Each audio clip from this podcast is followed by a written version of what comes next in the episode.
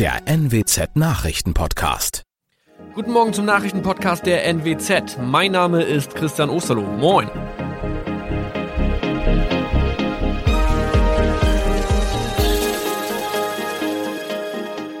Und das sind unsere regionalen Nachrichten am Morgen. Die Grünen wollen Moorstraße in Oldenburg umbenennen. Viereinhalb Jahre Gefängnis für Falschgoldhandel. Und Landkreis Kloppenburg meldet ersten Omikron-Fall. Der Name Moorstraße könnte laut den Oldenburger Grünen rassistisch aufgefasst werden.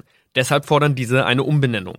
Die Straße wurde allerdings nach Hermann Moor benannt, einem der ersten Siedler in der Gegend. Um Missverständnisse auszuschließen, beantragen die Grünen eine Änderung in Hermann Moor Straße. Dann müssten alle Anwohner ihre neue Adresse in ihren Pässen angleichen. Außerdem müssten Polizei, Feuerwehr, Rettungsdienste und Anbieter von Navigationssystemen informiert werden.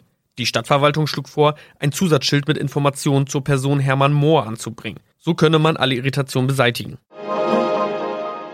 Tobias G. musste wegen dem Verkauf von Falschgold am Mittwoch vor das Landgericht Oldenburg. Nachdem der Schortenser bereits im Mai zu einer Freiheitsstrafe von mehr als drei Jahren in Jever verurteilt wurde, betrieb er seinen Handel auf eBay Kleinanzeigen weiter. Das wog bei der Verhandlung schwer auf. Der 27-Jährige schrieb in die Inseratsüberschrift das Wort plated, was so viel bedeutet wie überzogene und nur vergoldete Ware. Da im weiteren Anzeigentext aber die Rede von einem Reinheitsgrad war und die abgebildeten Goldbarren eine Seriennummer trugen, handelt es sich hierbei um eine Täuschung. Tobias G. wurde zu viereinhalb Jahren Haft verurteilt. Ein weiterer Fall der neuen Omikron-Variante ist am Mittwoch im Nordwesten bekannt geworden. Der Kreis Kloppenburg bestätigt, dass eine Frau bei ihrer Rückreise aus Südafrika am Hamburger Flughafen positiv getestet wurde. Sie befindet sich weiterhin in Hamburg in Quarantäne. Da die Frau im Landkreis Kloppenburg lebt, sei auch das Gesundheitsamt Kloppenburg für diesen Fall zuständig. Zuvor gab es bereits bestätigte Omikron-Fälle in der Wesermarsch und im Kreis Leer. Das waren unsere Nachrichten aus der Region. Weitere aktuelle News aus dem Nordwesten finden Sie wie immer auf NWZ Online. Und Aktuelles aus Deutschland und der Welt hören Sie jetzt von unseren Kollegen aus Berlin. Vielen Dank und einen schönen guten Morgen. Ich bin Sabrina Frangos und das sind heute unsere Themen aus Deutschland und der Welt.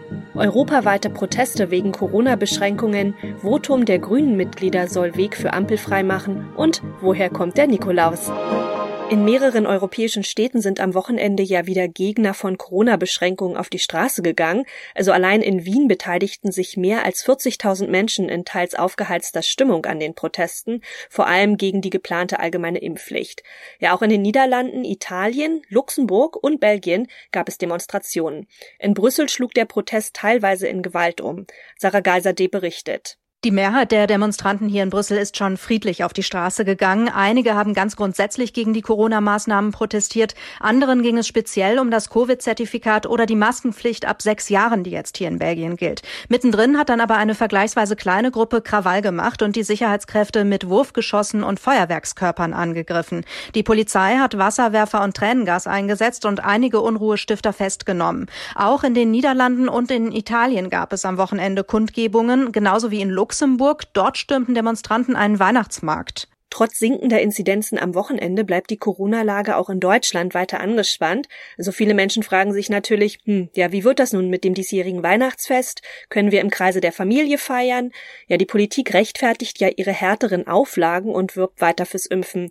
Diana Kramer berichtet aus Berlin. Wird es denn in ein paar Wochen wieder ein Fest, ja, wie im letzten Jahr, also ohne Oma und ohne Opa? Also der klare Vorteil gegenüber dem letzten Weihnachtsfest ist ja, dass viele Menschen und vor allem die Älteren schon geimpft sind und teilweise auch schon ihre Auffrischung, also ihre Boosterimpfung haben. Trotzdem warnt die Politik aber, der künftige Verkehrsminister Volker Wissing von der FDP sagte der Bild am Sonntag, dass es sinnvoller sei, Weihnachten im kleinen Kreis zu Hause zu verbringen und auf jeden Fall keine größeren Reisen durchs Land zu planen. Und auch der voraussichtlich neue Bundeskanzler Olaf Scholz warb erneut um Akzeptanz für härtere Beschränkungen auch im Advent, auch wenn die nach all der langen Zeit schwer zu ertragen sind, sagte er. Und wie sieht der Plan der Politik dafür aus? Na, das ist der, den es gefühlt schon seit Monaten gibt. Impfen, impfen, impfen. Olaf Scholz rief dazu auf, bis Weihnachten zig Millionen Impfungen hinzukriegen. Das sei das Gebot der Stunde, sagte er. Und er sprach erneut gezielt auch alle noch Unentschlossenen, also Ungeimpften an. Gebt euch jetzt einen Ruck, macht es, sagte der künftige Kanzler am Wochenende. Für einen Teil der Bevölkerung wird es wohl aber gar keine Wahl geben. Der Bundestag soll in dieser Woche ja unter anderem eine Impfpflicht für Personal in Pflegeheimen und Kliniken beschließen, die dann Mitte März greifen soll. Es wird ja auch weiter über eine allgemeine Impfpflicht diskutiert. Kommt die denn?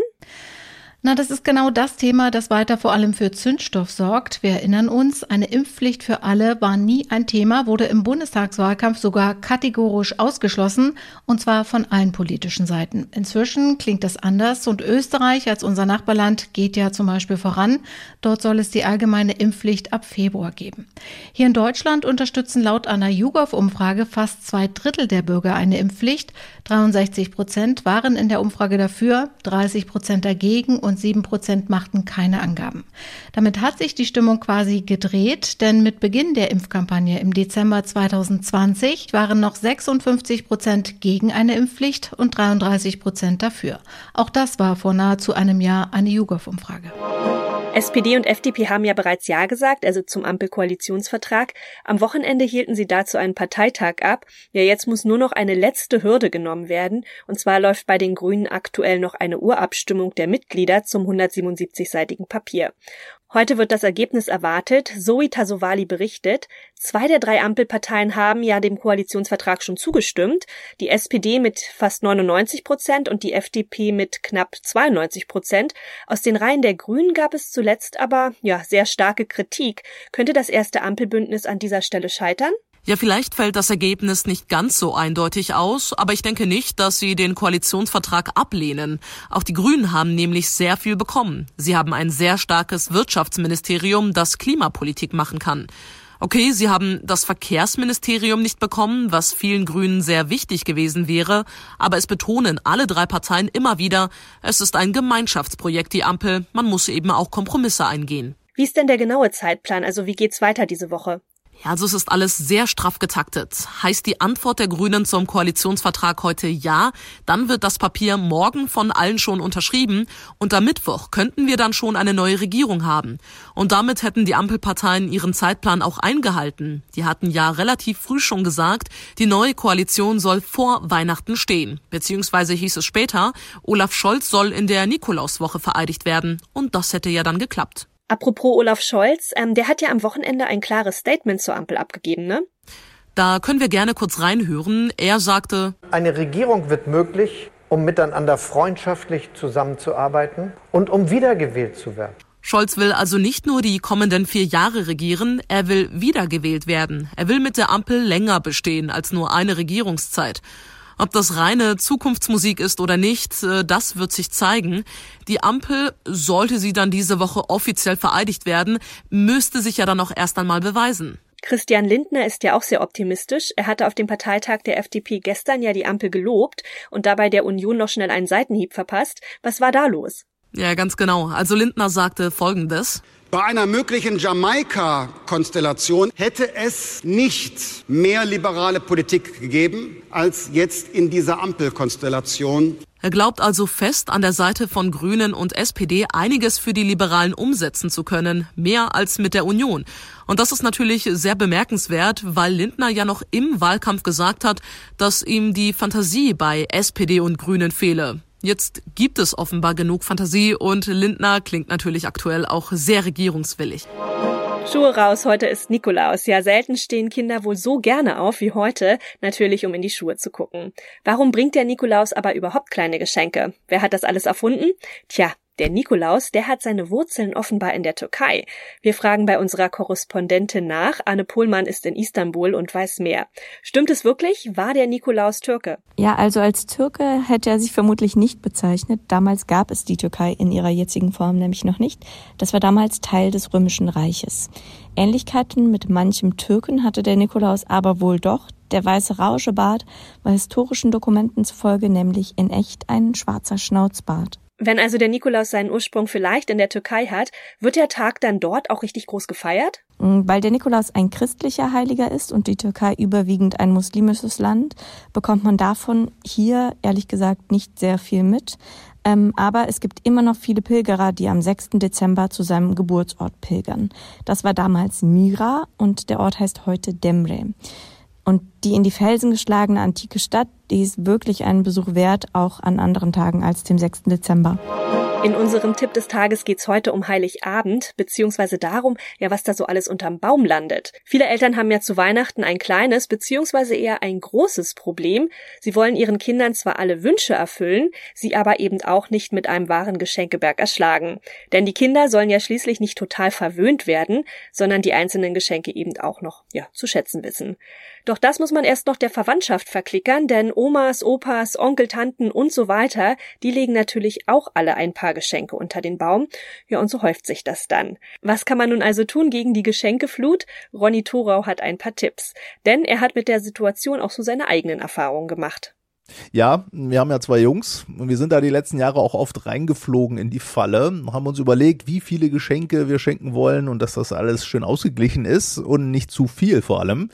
Ja, und dann kommen Oma, Opa, Freunde, Tanten, Onkel, oft ja auch an verschiedenen Tagen und die Geschenkeflut nimmt kein Ende. Die Kinder reißen dann eigentlich alles nur noch auf und legen es so fast achtlos ab, weil es einfach zu viel ist. Und speziell Oma, Opa, die haben ja auch so den Hang, gleich mehreres noch zu schenken, was sich so übers Jahr angesammelt hat. Da kommen oft mehr Geschenke zusammen als von uns Eltern. Ist ja auch irgendwie komisch. Okay, und was hilft nun dagegen? Ja, also ein Tipp von Familienexperten, den wir auch schon erfolgreich beherzigt haben, die Verwandten bitten, für ein größeres Geschenk zusammenzulegen. Bietet ja auch die Chance, dann eben einen größeren Wunsch zu erfüllen. Diplompsychologin Svenja Lüttke, die sagt ja auch, man muss gar nicht den Wunschzettel ja komplett abarbeiten. Wichtig ist nur nach wie vor, dass der Herzenswunsch des Kindes erfüllt wird, was ganz oben auf dem Wunschzettel steht. Ja, und die Alternative ist, zweiter Tipp, einen offiziellen Wunschzettel schreiben und dann immer nur davon den Verwandten Tipps geben, sodass eben nichts darüber hinaus noch geschenkt wird. Und was macht man jetzt, wenn die Verwandten aber partout was eigenes schenken wollen? Ja, dann kann man als Trick zum Beispiel so zwei, drei Alternativen angeben, andeuten, was vielleicht so ganz gut passen könnte. Können ja dann aber Sachen sein, die man ganz klar auf dem Wunschzettel der Kinder zu stehen hat. So haben dann aber die Großeltern zum Beispiel doch eher das Gefühl, das selbst auszuwählen. Ansonsten gilt aber auch, materielle Geschenke sind gar nicht immer das Beste und Wichtigste, so Diplompsychologin Svenja Lüttke. Die Erfahrung ist folgende, dass eigentlich das Drumherum für die Kinder, was das Weihnachtsfest ausmacht, viel wichtiger ist. Oder man schenkt eben auch für nach Weihnachten noch was nicht Materielles, Erlebnisse zum Beispiel, Spielenachmittage, Ausflüge. Das verlängert ja die Weihnachtsfreude dann auch gleich noch. Und das noch, in Norditalien hat ein Mann versucht, sich mit einer Silikonattrappe am Arm gegen Corona impfen zu lassen. Der Versuch ging allerdings schief. Ja, warum diese ganze Aktion? Ganz einfach. Der Mann glaube halt nicht an den Impfstoff. Das sagte jedenfalls der Zahnarzt laut einem Bericht der Polizei. Claudia Wächter berichtet.